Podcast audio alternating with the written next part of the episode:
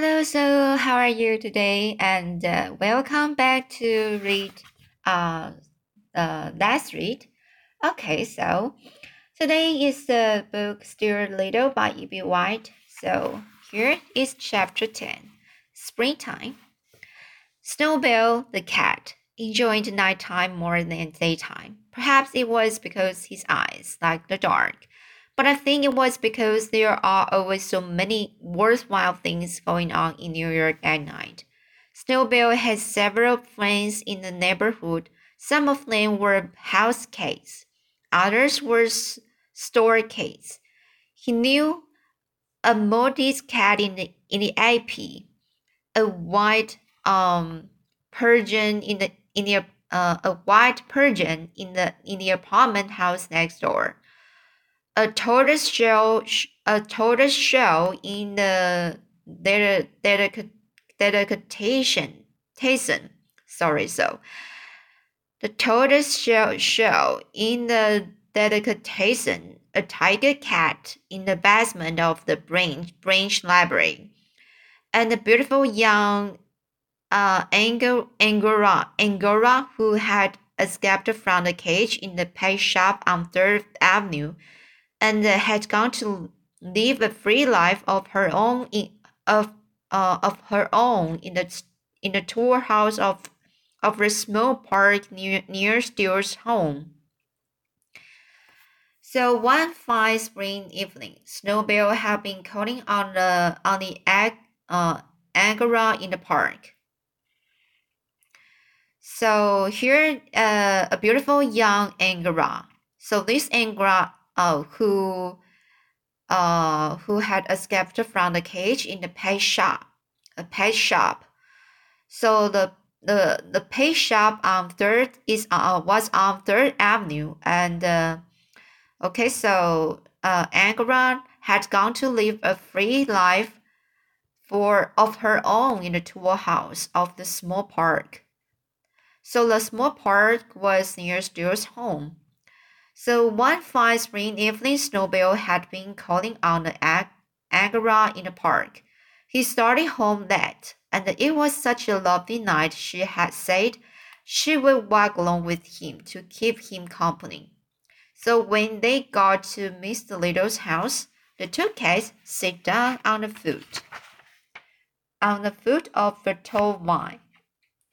The tall vine which uh the tall vine ran up the side of the house past the George's bedroom. This vine was useful useful to Snowbell because he could climb it up, climb it, climb it all night and crawl into the house through George's open window. Snowbell began telling his friend about Margalo and Stuart. Goodness, said the Angora, Angora Kate. You mean to say you live in the same house with the bird and the mouse and don't do anything about it? That's the situation, replied Snowbell. Snowbell. So uh, he just uh, talked about this and uh, uh, how's the situation he was. But what can I do about it? Please remember, remember that Stuart is a member of the family and the bird is a permanent guest like myself. Well, said Snowbell's friend. And my say is, uh, you've got more self-control than I have. Doubtless, said Snowbell. However, I sometimes think I've got too much self-control for my own good. I've been terribly nervous and upset lately, and I think it's because I'm always holding myself in.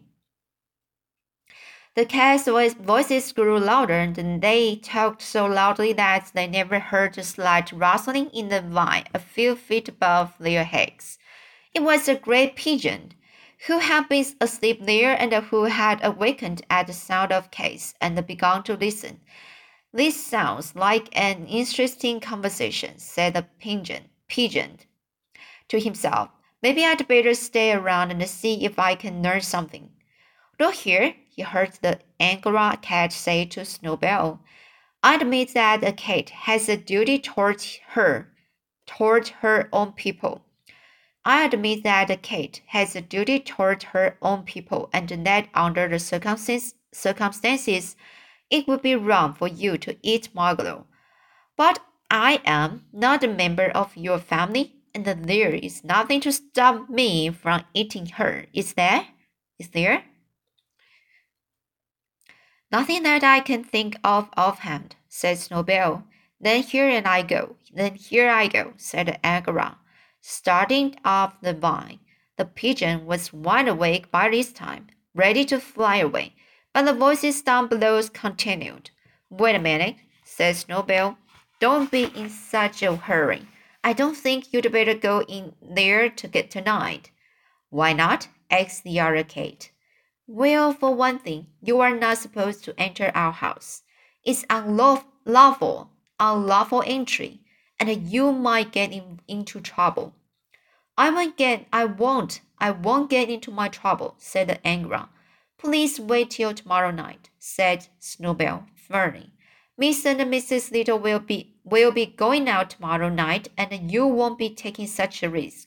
It's for your own good I'm suggesting this. Oh, oh, all right, agreed Angora.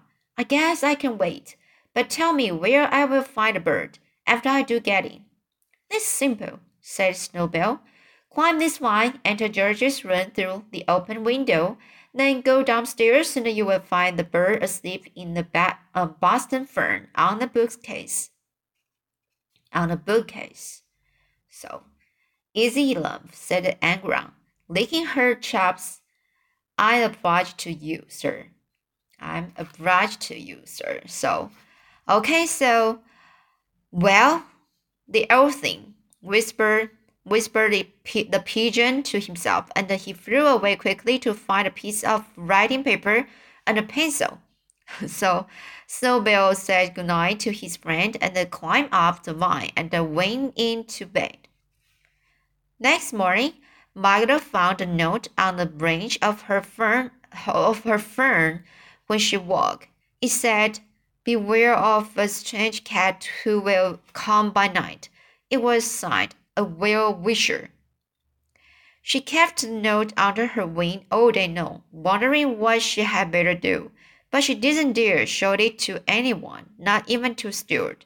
She couldn't eat. She was so frightened. What had I better do? She kept saying to herself.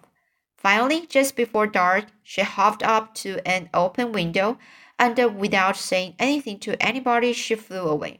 It was springtime and she flew north just as fast as she could fly because something inside her told her that north was the way for a bird to go when spring comes to the land. So let's see today is the chapter 10 so now Margaret, she what was uh she just uh, decided to leave the Stuart, Stuart's house because the the because the uh accent uh she received a, a note from the a well wisher. And uh, that said um a dangerous thing uh will be looming. And so so she was so frightened and uh, she decided to leave then. Okay, how's the story will be go on? And uh, uh, sorry, so how's the so story will will will go on? And uh, uh, we can uh, read the tab chapter 11 next time, the automobile. So I just wondering, uh, why uh, how how's the Stuart will will do will uh will do uh because um uh he was so he just saw so small and um and a very little uh body and um, uh I, I just hard to imagine uh he how to just uh discovered uh the bird maybe but how, right? So, okay, that's my question. Okay, so this time let's uh, read the, the chapter 11 and I will see you next time.